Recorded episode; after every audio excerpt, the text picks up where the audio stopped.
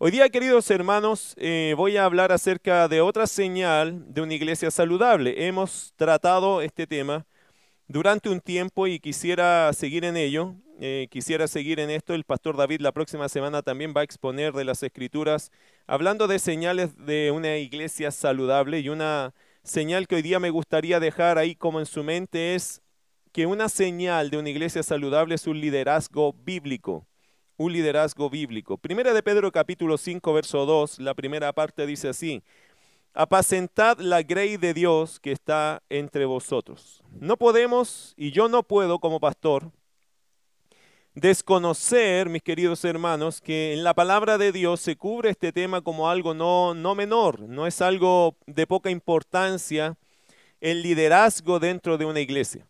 No podría ser justo al enseñarles mucho acerca de cómo ser un miembro de iglesia, de cómo evangelizar, de los propósitos de la iglesia. No podríamos ser justo con la Biblia si dejáramos afuera el tema del liderazgo bíblico, es decir, quién debería o quiénes deberían estar por delante de una congregación, de una iglesia, qué requisitos son necesarios para ejercer el ministerio pastoral, ¿Cuáles deberían ser las actitudes propias de un pastor en el trato con su congregación? ¿Cuáles deberían ser las prioridades en un trabajo pastoral? Queridos hermanos, no sería justo eh, hablar acerca de señales de una iglesia saludable sin incluir el liderazgo de una iglesia, el trabajo pastoral o la figura del pastor dentro de lo que la Biblia nos enseña.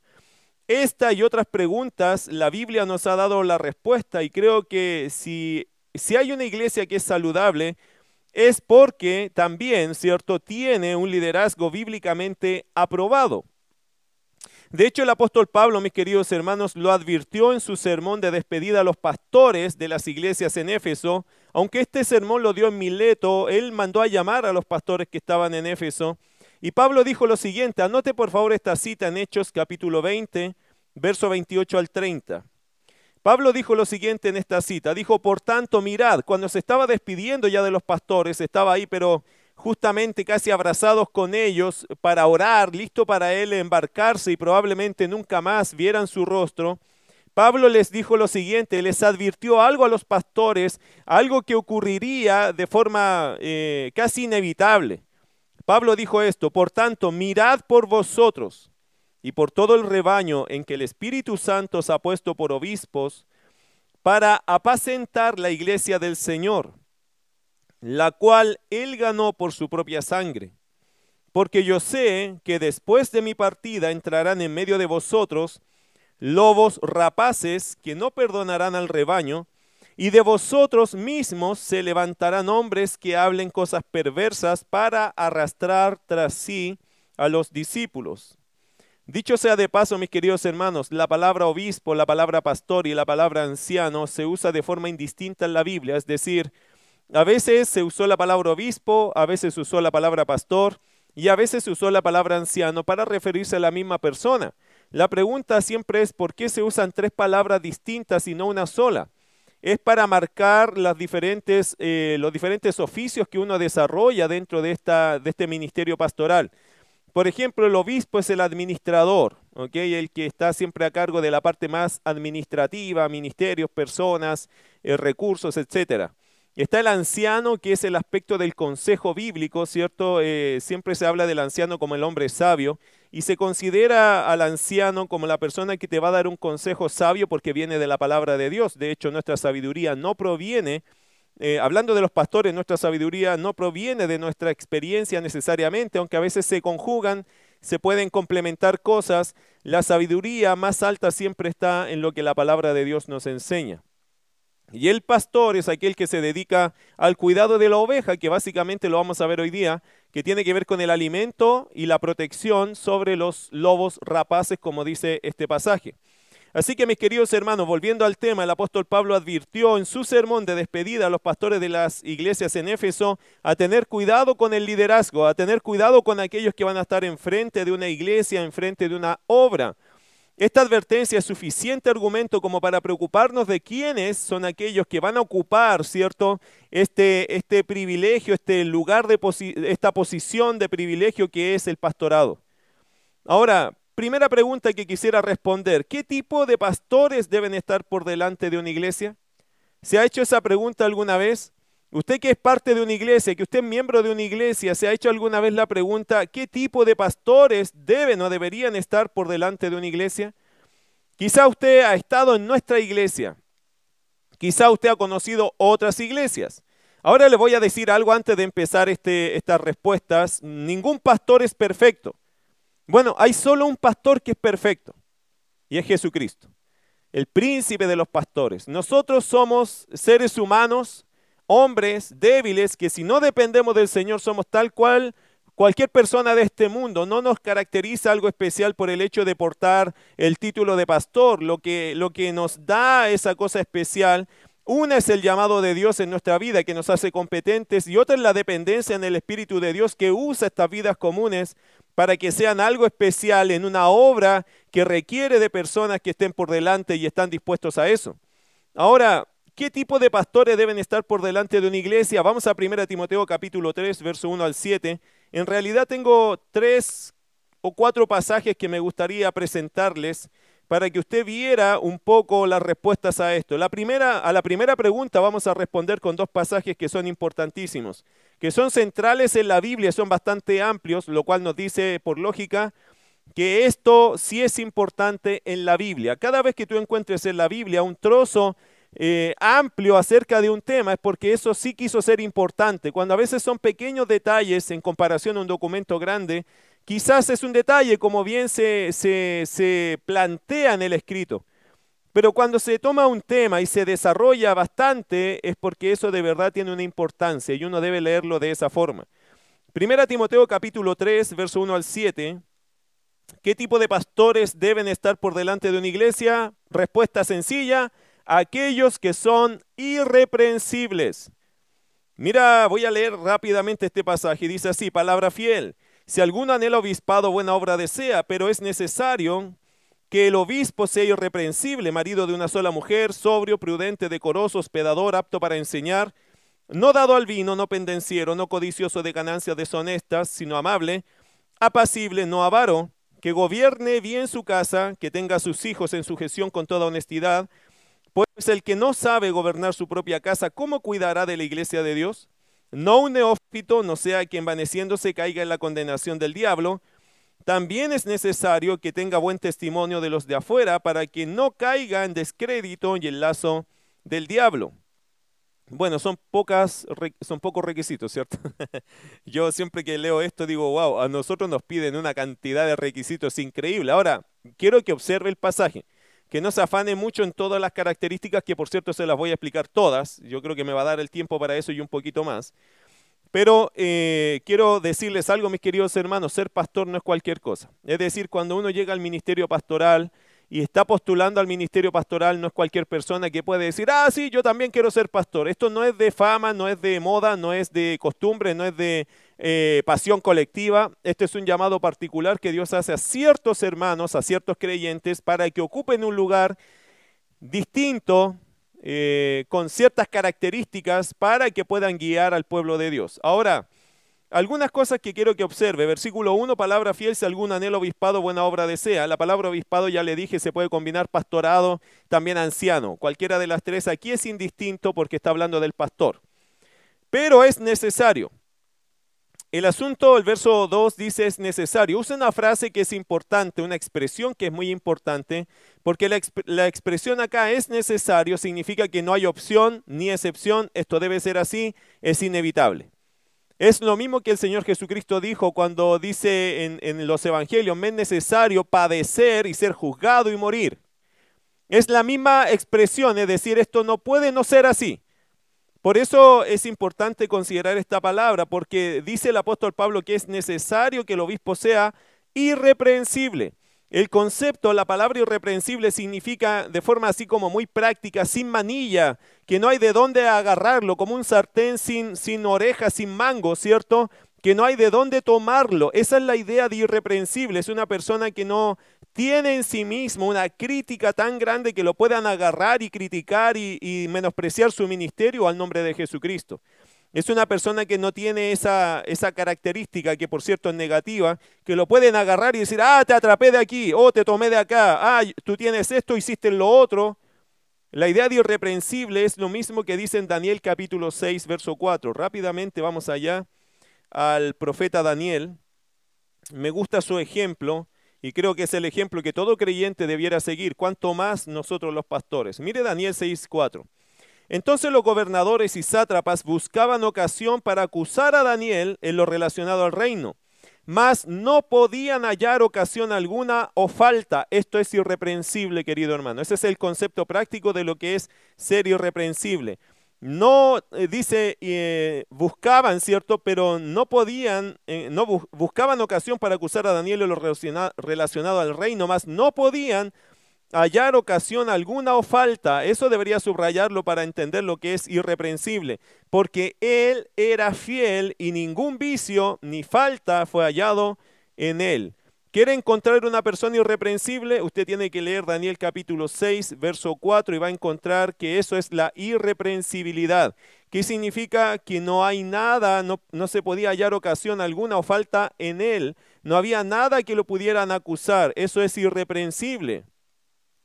Pablo le presentó a Timoteo y a Tito también, déjeme decirle que esta lista también está en la otra carta o epístola pastoral, que es la epístola a Tito.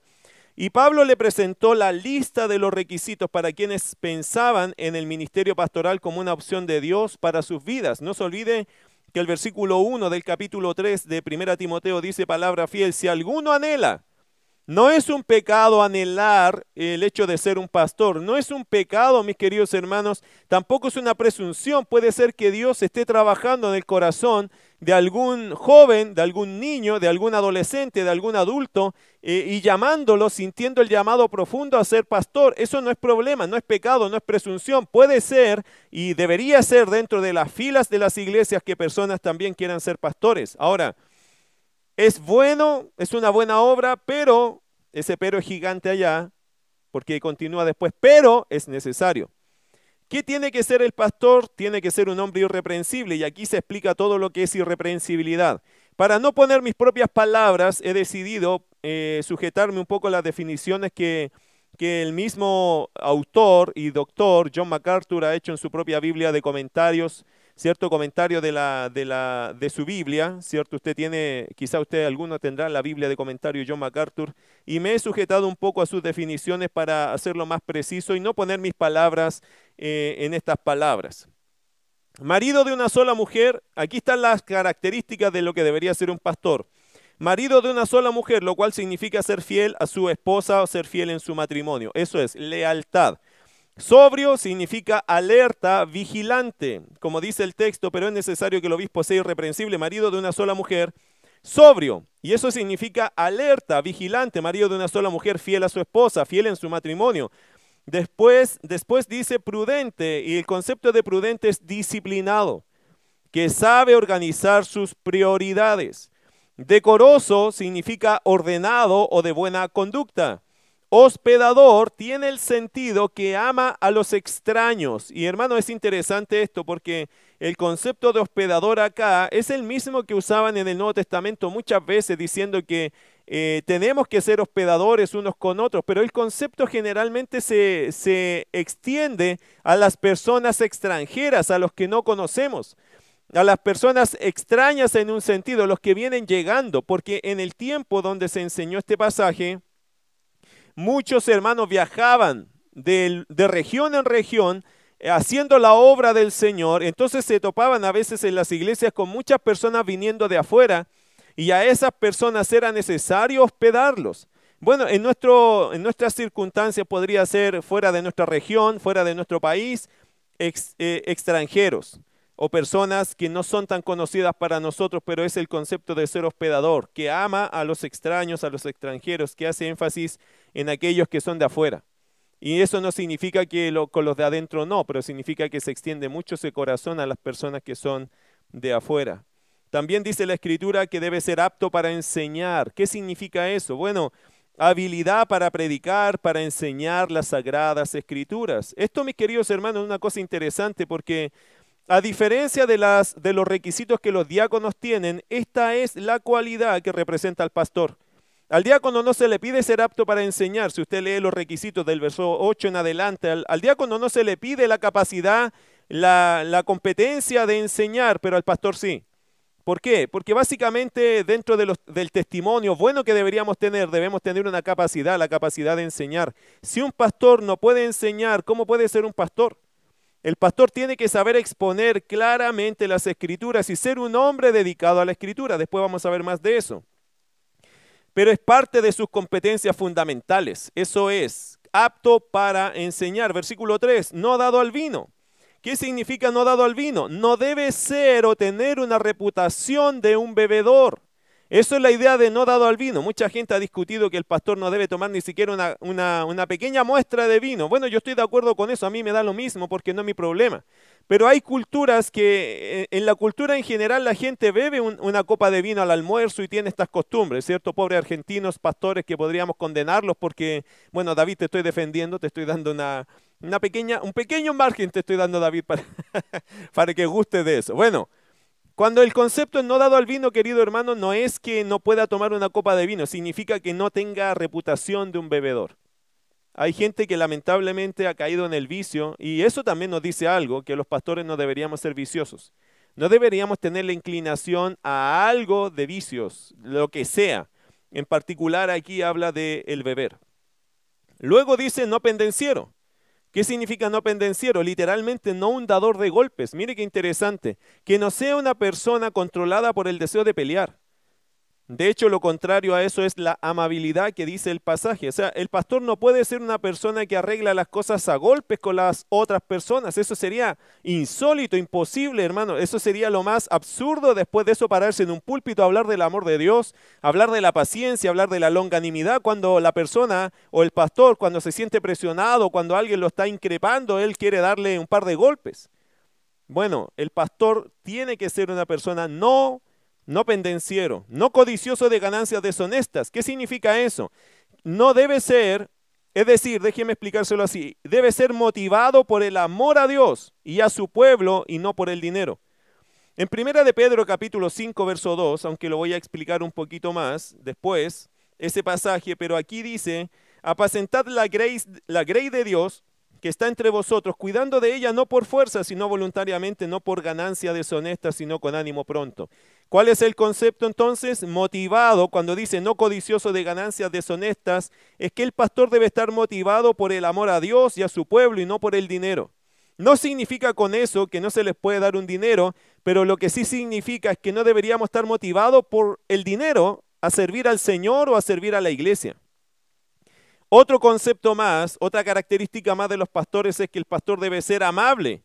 ¿Qué significa amable? Considerado, que manifiesta gracia, pronto para perdonar las fallas y que no guarda rencor. Eso debería ser el carácter propio del pastor. Un pastor debe ser una persona amable. También el pastor debe ser una persona apacible. ¿Qué significa? Pacífico. O el que se abstiene de luchar.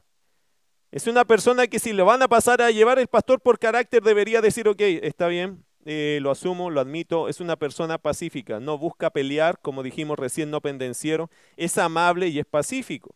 Es decir, se abstiene de andar eh, metido en problemas o luchas. También el pastor, como dice la escritura acá, otra característica del pastor no debe ser avaro, no avaro.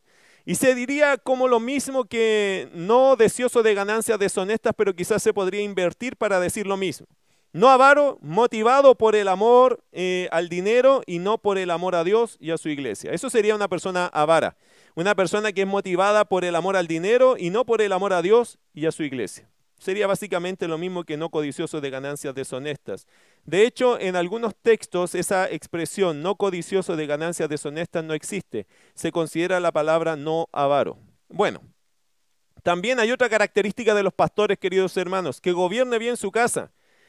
Este concepto podríamos alargarlo mucho, pero yo tengo que ser bastante preciso para poder darle más ritmo, ¿cierto?, a este tiempo de, predicación y no tanto de estudio bíblico como más distendido, pero eh, igual es importante decir esto, que gobierne bien su casa significa presidir, tener autoridad sobre su propia casa. ¿Qué significa su casa acá? Todo lo que se conecta con su hogar y no solamente su esposa y sus hijos. No se olvide que también en los tiempos donde Pablo escribió a Timoteo, algunos tenían hasta esclavos, y no sé si algún pastor tendría esclavos, pero aparentemente los diáconos sí. Podrían tener algún tipo de esclavo y en ese tiempo no era, no era un pecado, no era un problema, no era mal visto. De hecho, la esclavitud en algún, en algún sentido le salvaba la vida a personas que no tenían trabajo y no tenían dónde estar. Hoy día la esclavitud se ve muy mal porque ya se vive en, otra, en otro trato, pero en el tiempo de Pablo aparentemente la esclavitud era un gran favor hacia quien no tenía un techo, no tenía trabajo, no tenía comida, no tenía dónde estar. Bueno, el concepto que gobiernen bien su casa se puede ampliar incluso hacia, esa dimensión, es decir, que incluso el pastor tenía que tener la exigencia, supongamos que tenía un esclavo, que el esclavo no viviera desordenadamente según eh, o fuera de las normas de lo que él ha establecido en su casa como un orden como un gobierno. Por eso dice que gobierne bien su casa. Es una persona que debería tener orden o el orden bíblico, el parámetro correcto y que todas las personas que viven bajo su techo deberían respetar eso. Que no se da a respetar, por lo tanto, así como esposo, como padre, como el dueño, el amo de alguna vida, de alguna persona en esos tiempos. El apóstol Pablo dice así, verso 5, pues el que no sabe gobernar su propia casa, ¿cómo cuidará de la iglesia de Dios? Y eso, hermano, tiene una lógica, es decir, si yo a mis hijos no les sé enseñar, si ellos no me respetan, ¿quién me van a respetar los demás? Si mi esposa no me respeta, ¿cómo espero yo que las hermanas o los hermanos me respeten? Ese es el asunto. Aquí en la, eh, en la palabra, mis queridos hermanos, el gobierno, la autoridad del pastor debe ser incuestionable por la familia y no por miedo. Y no por amenaza, no debe ser una persona, ya les dije, el pastor tiene que ser amable, tiene que ser hospedador, tiene que ser un hombre pacífico, apacible. Por lo tanto, creo que el pasaje por eso lo dice así, que gobierne bien su casa, que tenga a sus hijos en sujeción con toda honestidad. Son honestamente sujetos al pastor, son honestamente sujetos al papá, al esposo, al dueño, digamos, al jefe porque entienden que Él es la autoridad y no porque Él le anda imponiendo, golpeando y nada de eso, sino porque le respetan por su ejemplo, por su forma de vivir la fe, por ser consecuente a la vida que tiene y porque de verdad es un buen ejemplo para ellos. Y es su autoridad, les crió reconociendo y enseñándoles que el pastor o el papá en este caso es autoridad y para la esposa es la cabeza de la casa y no hermano como una imposición, sino con un ejemplo porque el poder de los líderes no está en la imposición, sino en el ejemplo que dan. Bueno, que tengan a sus hijos en sujeción con toda honestidad también significa hijos creyentes, de buena conducta y respetuosos. Es difícil, mis queridos hermanos. Ahora quiero decirle algo, quizás para ayudar un poco a entender esto en aquellos que han perdido a sus hijos cuando están sirviendo al Señor. Porque también conozco pastores que por servir al Señor han perdido a sus hijos. El texto dice en el versículo 1 otra vez, palabra fiel, si alguno anhela obispado. Y quiero hacer una salvedad allí, no, no es que siempre se puede disculpar, depende del caso. Pero hermano, este, este concepto o esta enseñanza se está dando a aquellos que quieren ser pastores, no los que ya somos. Lo explico de esta forma. Hay algunos que por servir al Señor, por pastorear justamente, por hacer el mejor esfuerzo con su vida, más de algún hijo se le ha descarriado. Más de algún hijo ha dicho, yo no quiero, yo no quiero nada con la iglesia, yo estoy cansado de la iglesia porque son rebeldes y no quieren creer en Cristo. No se olvide, mis queridos hermanos, dos cosas. Número uno, nuestros hijos, como cualquier persona, eh, son incrédulos, son pecadores y en algún momento Dios tiene que salvarlos número uno. Por lo tanto, el pastor puede ser un gran padre, la esposa del pastor puede ser un gran ejemplo, pero no necesariamente eso significa que los hijos se convierten. ¿Ok?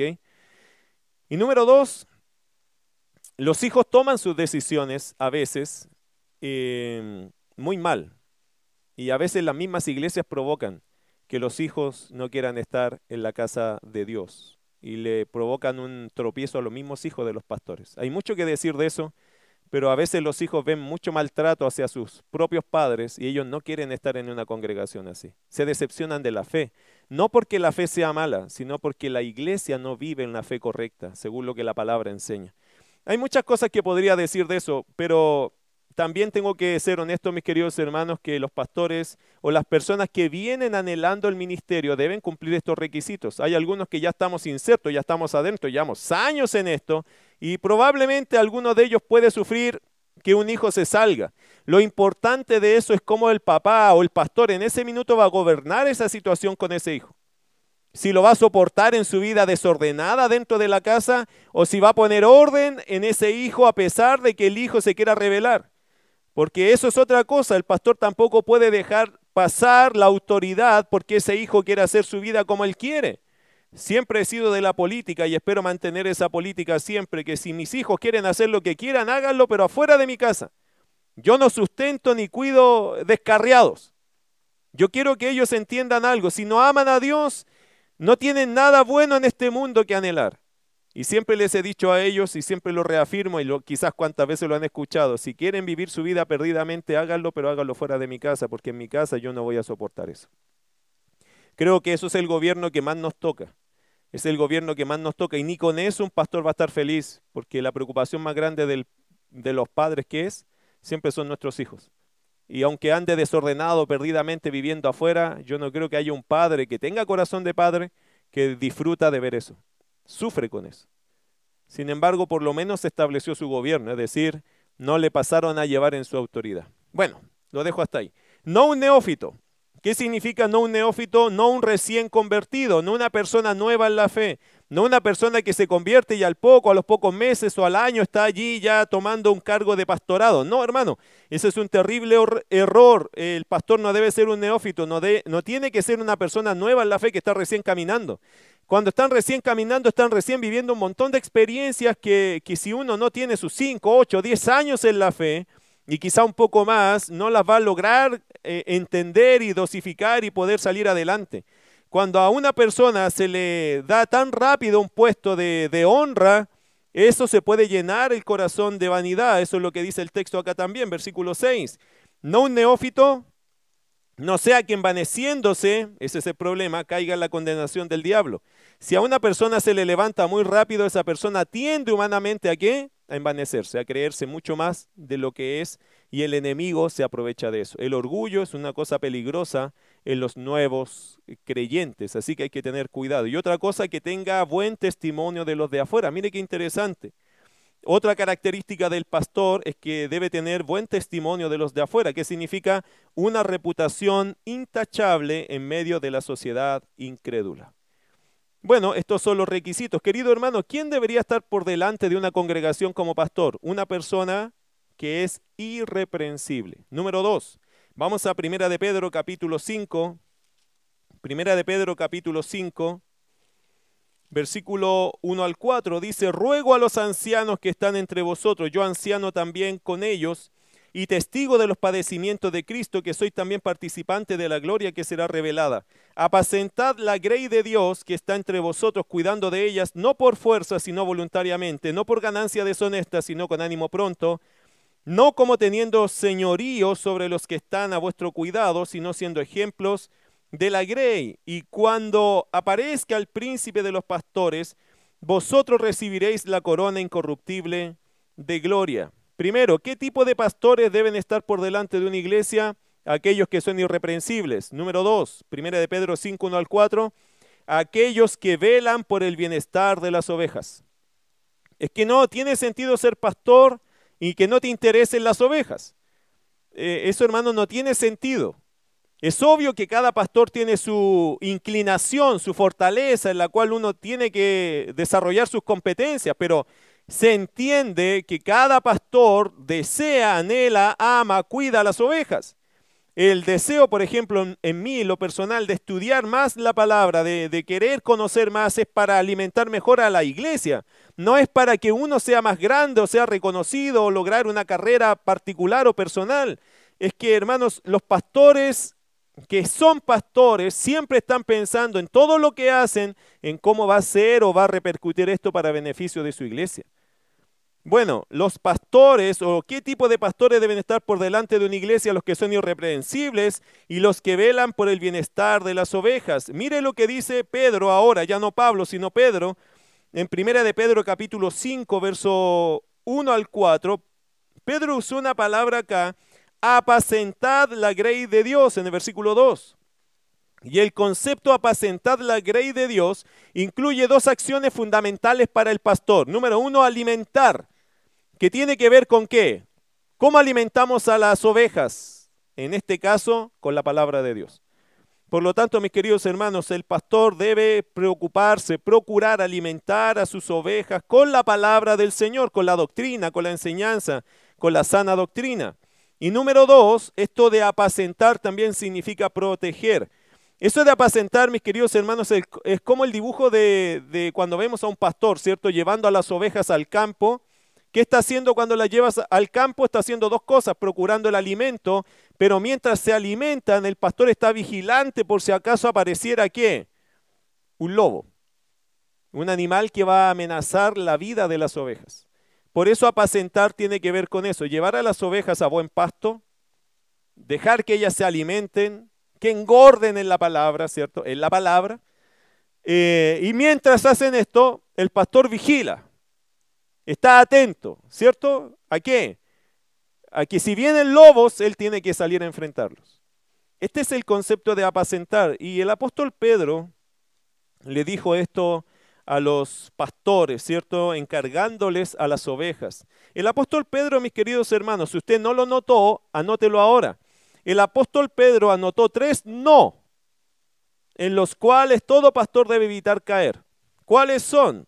Versículo 2 dice, apacentad la grey de Dios que está entre vosotros, cuidando de ella. Número primer, no, no por fuerza, sino voluntariamente. Segundo, no, no por ganancia deshonesta, sino con ánimo pronto. Número tres, no como teniendo señorío sobre los que están a vuestro cuidado, sino siendo ejemplos de la Grey. Tres no, a los que les gustan las predicaciones de tres puntos, ahí tiene tres no, que el pastor no debe, tres errores que el pastor no debe cometer, tres tentaciones que el pastor no debe caer, póngale como quiera, pero ahí tiene tres puntos, ¿ok? Tres puntos, tres negativas que el pastor no debe equivocarse. Primera, no por fuerza, sino voluntariamente. ¿Qué significa eso? Que yo debo cuidar la iglesia no por fuerza, sino voluntariamente. Hermano, en forma muy práctica, sencilla, significa sin pereza, sin indiferencia. Eso es la idea, no por fuerza, no obligadamente, sino voluntariamente, es decir, sin pereza, sin indiferencia. Que no nos pese, que no nos dé flojera atender los casos de los hermanos, eh, tampoco que nos dé como lo mismo, sino que debemos ser eh, considerados con las situaciones que se presentan en su iglesia. Segundo, no, no por ganancia deshonesta. Usted tiene que saber algo de lo que nos enseña la Biblia. Los falsos maestros en la Biblia siempre se mostraron en la Biblia, siempre el Señor los dejó en la palabra, siempre nos dejó que ellos se motivaban mucho por el amor al dinero, por sobre el amor a las personas y el uso de su poder y su posición para despojar a las personas de su riqueza. En la Biblia siempre eso es claro. Si hay un falso maestro en la Biblia, siempre está relacionado con el dinero, con la codicia, con el amor al dinero, con el abuso de las personas en la parte económica. Mire segunda de Pedro, para darle un ejemplo del mismo Pedro. Segunda de Pedro capítulo 2, verso 1 al 3. Dice así, pero hubo también falsos profetas entre el pueblo, como habrá entre vosotros falsos maestros que introducirán encubiertamente herejías destructoras y aún negarán al Señor que los rescató, atrayendo sobre sí mismos destrucción repentina. Y muchos seguirán sus disoluciones, por causa de los cuales el camino de la verdad será blasfemado. Y por avaricia, escuche esto, y por avaricia harán mercadería de vosotros con palabras fingidas sobre los tales ya de largo tiempo la condenación no se tarda y su perdición no se duerme. Por avaricia, dice el texto, harán mercadería de vosotros con palabras fingidas. Son personas, queridos hermanos, por eso Pedro le dice a los pastores, no por ganancia deshonesta, es decir, el falso maestro siempre está motivado al amor al dinero por sobre el amor a las personas y le encanta conseguir poder y posición para despojar a las personas de sus riquezas. Son hermano, son personas falsas. Son personas que usan palabras fingidas para conseguir los recursos de la gente y una vez que ya le quitó los recursos, si te he visto no me acuerdo y voy a buscar a otra, otra presa, porque ellos no buscan hermanos ni personas, buscan presas. Buscan personas que son muy entregados y mi querido hermano, tengo que decirle algo. De verdad hay muchos hermanos hermosos, preciosos, que se entregan, pastor, lo que usted quiera, lo que usted necesite, tome esto, tome lo otro, y si usted quiere algo más, y y, es lindo el sentimiento, el espíritu, pero es peligroso, eh, sobre todo cuando te enfrentas con personas que quieren abusar. En las iglesias hay una lista de abusos. Aquí ha llegado gente hecha pedazos en la fe, porque con todo el corazón se entregaron. ¿Es malo que tengan un corazón entregado? No. Lo malo es que personas que han estado enfrente de aquellas personas han usado de esa buena fe y han abusado de ellos. Por eso los pastores no podemos ser motivados por ganancias deshonestas. Ahora voy a poner la otra cara de la moneda aquí. Las escrituras, queridos hermanos, enseñan que las iglesias deben pagar bien a sus pastores. Usted lo puede buscar en 1 Corintios capítulo 9, versos 7 al 14. Anótelo si quiere, usted examine lo que la palabra dice. ¿ok? Aquí yo me voy a un poco a salir de este tema porque no es mi tema, pero es un tema importante en la Biblia. La las escrituras enseñan que las iglesias deben pagar bien a sus pastores, no porque no sea eh, codicioso de ganancias deshonestas, no porque trabaje sin, eh, o que el pastor trabaje no por ganancias deshonestas, no significa que no le vamos a pagar lo que es digno, lo que es correspondiente, lo que necesita. ¿Por qué no lo vamos a bendecir a nuestro pastor? Ese es el punto.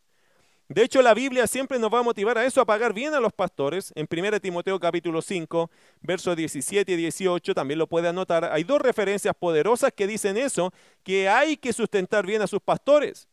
Pero un deseo de dinero no merecido jamás debe motivar el servicio de los ministros. Jamás. Hermano, no se puede comprar un pastor. Usted me puede decir, ¿sabe que sí, pues pastor? bueno, es que a lo mejor usted ha tenido a lo mejor compraron algún pastor, pero la idea de un pastor bíblico es que el pastor no sea, no tenga un precio. No se puede comprar, hermano, lo que no se puede comprar vidas, no se pueden comprar pastores. Hay gente que está acostumbrada a manipular incluso al pastorado con dinero. Eso no se acepta, eso no es correcto. Ni es correcto de la persona que quiere sobornar al pastor, ni es correcto del pastor que acepte ese soborno. Eso no funciona así según la escritura. Ese es el segundo no. El tercer no está aquí, no como teniendo señorío. Mi querido hermano, y eso es muy interesante también, porque aquí el concepto de señorío se refiere a dominar a una persona o una situación en particular. Implica, escúchelo bien, implica el uso de técnicas de manipulación e intimidación en el, ejercicio del liderazgo. Como aquellos pastores que dicen, si usted se va de mi congregación, las, los, castigos del, del cielo le caerán en la cabeza. Eso es amenazar a las personas, hermano. Eso se llama la doctrina del terror. Y hay pastores que la saben usar muy bien, no sé, para motivar aquí a las iglesias. Pero sin duda le tienen miedo al pastor. Porque amenazan a las personas diciendo, si usted se va de mi congregación, seguramente las maldiciones del Señor lo van a seguir toda la vida.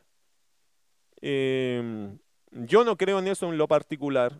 Creo que cada creyente debe ser responsable en su iglesia, debe amar su iglesia, y si sale de su iglesia tienen que ser solo por razones doctrinales, ¿cierto? No de comodidad, sino de doctrina. En lo particular creo que uno debe ser fiel a su iglesia en todo lo que refiere, si la iglesia va bien, si el pastor está bien, si la iglesia está haciendo los propósitos de Dios, creo que a lo mejor puede ser una cuestión también de distancias, porque a lo mejor ya es mucha la distancia, ya no se puede evitar eso pero más que, más que salirse porque me salgo y me voy a otra y me voy a otra, yo creo que esa es una muy mala costumbre de las iglesias. Creo que la razón más poderosa de una oveja salir de un rebaño es por la falsa doctrina, es porque se está enseñando mal la palabra, porque no se está alimentando a la oveja, la oveja se está muriendo de hambre. Esas son razones, hermano, por qué uno se debe mover de una iglesia, creo yo. Y lo otro puede ser una, la cosa más saludable, sana, puede ser por la gran distancia que quizás ya no, ya no alcanzamos a llegar, ya no podemos llegar, no podemos hacer nada. Y eso puede ser, hermano, así. Pero igual es difícil después encontrar una iglesia donde se enseñe la sana doctrina. Así que muchas personas ya, en los casos de nuestra iglesia, han preferido viajar acá y darse el, el viaje para poder estar y recibir buen alimento. Eso le damos gracias a Dios por la consideración de los hermanos. Pero El concepto acá, mis queridos hermanos, es no como teniendo señorío. Es decir, no podemos vivir amenazando a la gente, tampoco intimidando a las personas. Creo que la oveja tiene que vivir en paz dentro de la iglesia. Y por eso Pedro creo que estaba velando con eso, con esta realidad, con esta verdad. Ahora el versículo 4 nos deja una, una esperanza a nosotros los pastores. Dice, y cuando aparezca el príncipe de los pastores, vosotros recibiréis la corona incorruptible de gloria. Bueno, mis queridos hermanos, hay una recompensa para el pastor que hace bien su trabajo. Recibirá la corona incorruptible de gloria. Y es interesante para mí esto de las coronas, porque creo que muchas de las coronas las recibirá todo todos los creyentes, van a recibir corona de justicia, ¿cierto? Eh, y, otras coronas, pero pienso que aquí hay algo curioso en el atuendo que va a lucir el pastor en la eternidad. ¿Por qué? Porque es interesante que la palabra acá, irreprensible, es una palabra griega que se traduce eh, incorruptible, ¿cierto? Esta palabra incorruptible se traduce y se saca de un, del nombre de una flor que es de color escarlata. Probablemente será algo que estará en el atuendo del pastor, que será de un color distinto, que quizás lo diferencie de otras coronas para decir, ah, él en la tierra fue un pastor. Y qué privilegio será de parte del Señor recibir un atuendo, ¿cierto? Algo que te caracterice recordando lo que Dios te permitió hacer en esta tierra. Bueno, segunda pregunta que quiero responder. ¿Qué tipo de prioridades debe tener un pastor? Hasta aquí, mis queridos hermanos, la primera pregunta fue respondida. ¿Qué tipo de pastores o qué tipo de persona debería ser un pastor? Una persona irreprensible y una persona que vela por el cuidado de la iglesia, de las ovejas. Personas que no están en estas características, hermanos, no van a ser buenos pastores porque la palabra de Dios nos enfoca en ser irreprensibles en nuestro carácter y velar eh, por las ovejas en nuestra conducta, ¿cierto? Eso debe ser parte del corazón del pastor. Ahora, ¿qué tipo de prioridades debe tener un pastor? Hechos capítulo 6, verso 3 al 4. Les prometo que estas respuestas ya son más cortas. La primera me interesaba mucho responder ampliamente pero estas son más cortas porque son más precisas eh, en, la explicación.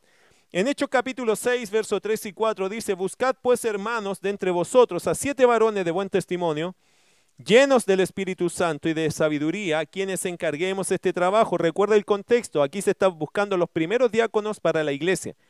La iglesia había crecido, se estaban descuidando las viudas de los griegos y había un conflicto allí, un cierto dilema porque no se estaba llegando con la repartición. En ese tiempo se hacía repartición de comida hacia estas personas y no estaba dando el abasto, se estaban descuidando ciertas cosas domésticas. Llegaron con el problema los apóstoles y los apóstoles le dijeron esto, ¿cierto? Que buscaran siete hermanos de buen testimonio, llenos del Espíritu Santo, para encargar este trabajo. ¿Por qué? Verso 4, y aquí está la respuesta de qué tipo de prioridades debe tener un pastor. Verso 4, y nosotros persistiremos en la oración y en el ministerio de la palabra. ¿Cuáles son las prioridades, mis queridos hermanos, que debe tener un pastor dentro de su labor, dentro de sus preocupaciones? Número uno, la oración. El pastor debe desarrollar una vida, un tiempo, una calidad de oración por la iglesia. El pastor debe ser un hombre que tenga tiempo suficiente para, para, invocar el nombre del Señor, para hablar con el Señor de muchas cosas. El pastor debe ser por devoción un hombre de oración. Un hombre que esté constantemente en el ministerio de la oración, que esté allí eh, a favor de la iglesia. Imagínese, hermano, cuántas peticiones hay semanalmente para los pastores. Cuántas realidades, situaciones difíciles que pasa la iglesia. Los pastores debemos ser personas de oración. Y número dos, nosotros persistiremos en la oración y en el ministerio de la palabra. Debemos ser hombres de oración, por supuesto, y tenemos que hacer ministerio en la palabra. Mis queridos hermanos, ¿qué significa eso? Enseñar la escritura como Pablo le dijo a Timoteo, reprende, exhorta, enseña con toda paciencia y doctrina.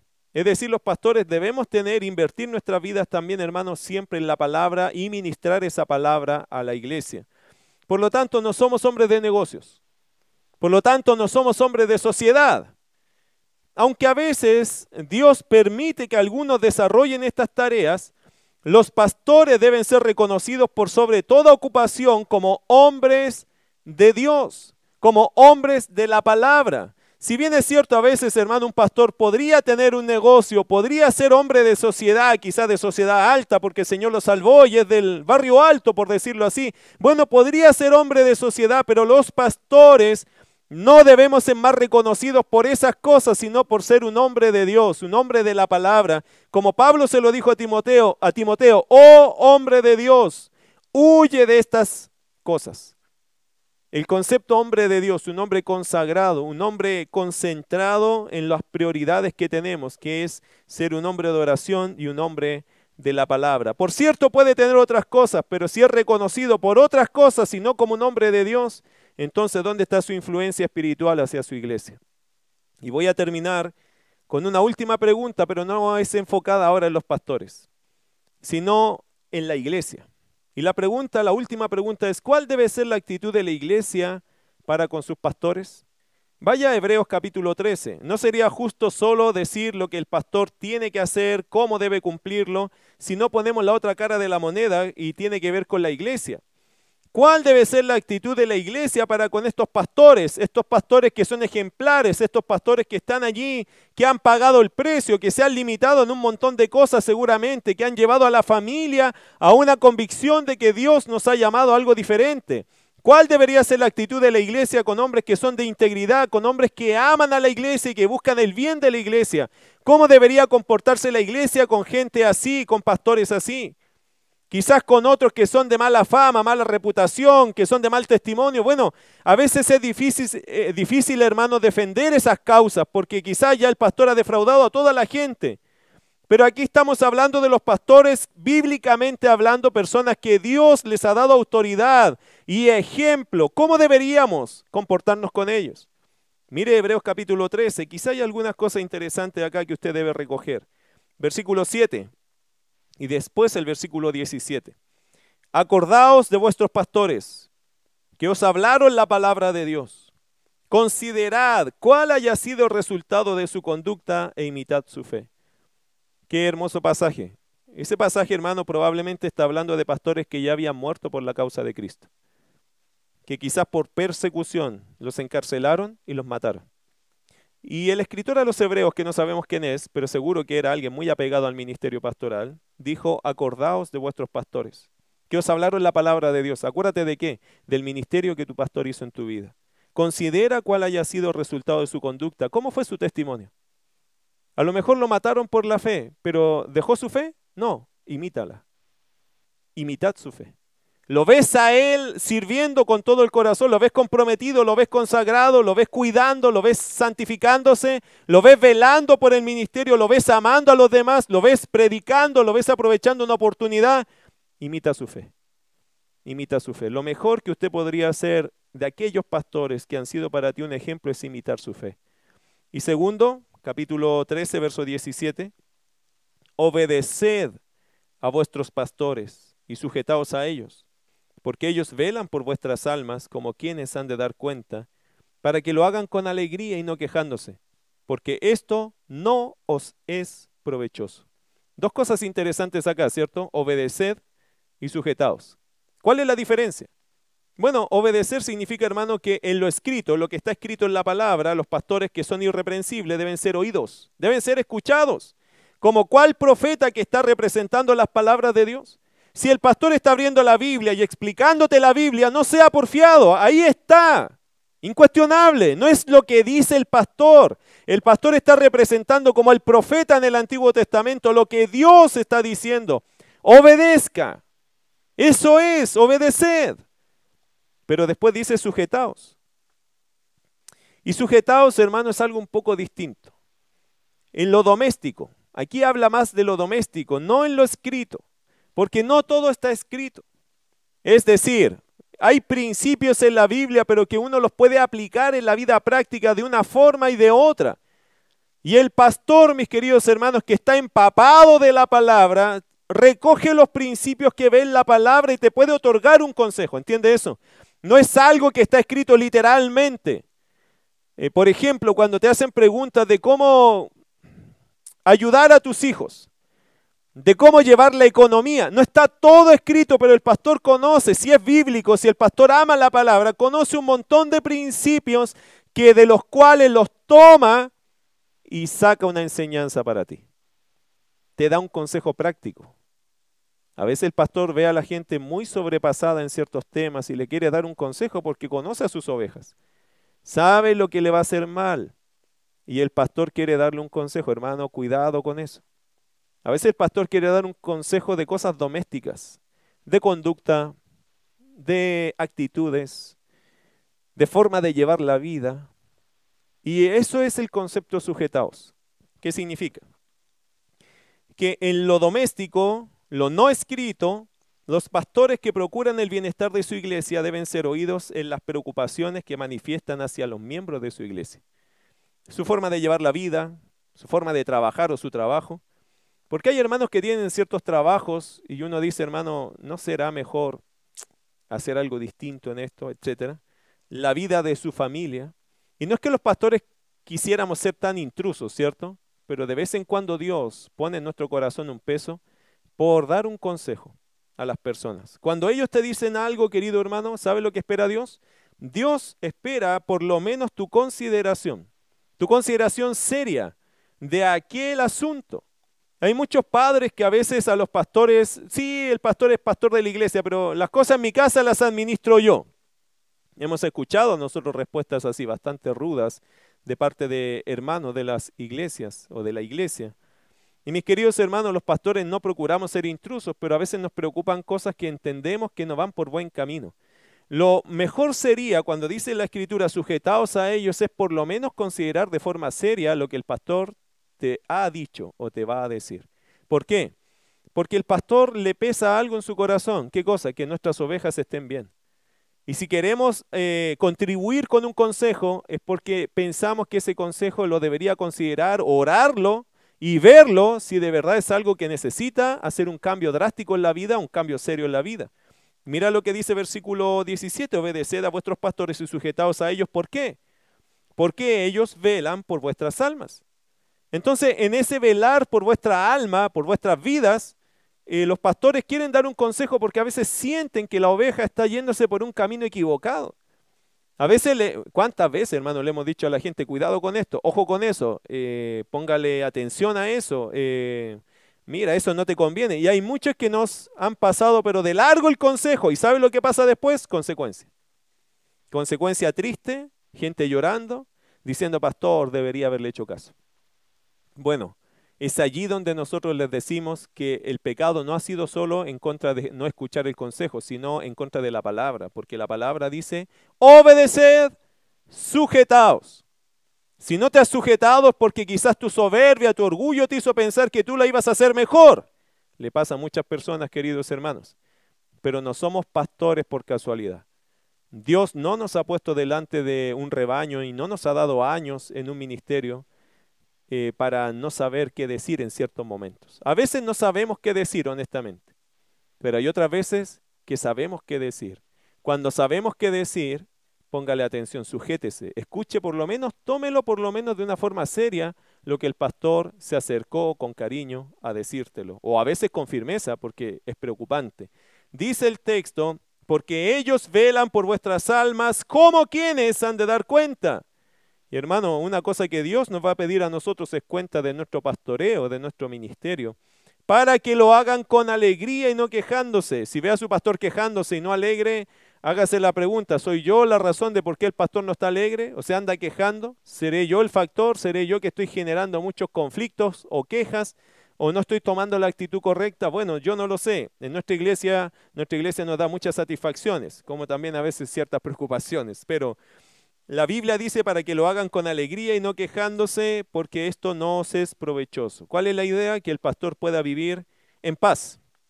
De hecho, que viva alegre, sabiendo que tiene una iglesia que responde a los consejos de la palabra, incuestionablemente, y los consejos que el Señor le da a él para cada uno de los miembros de su iglesia. Vamos a orar, ¿qué les parece?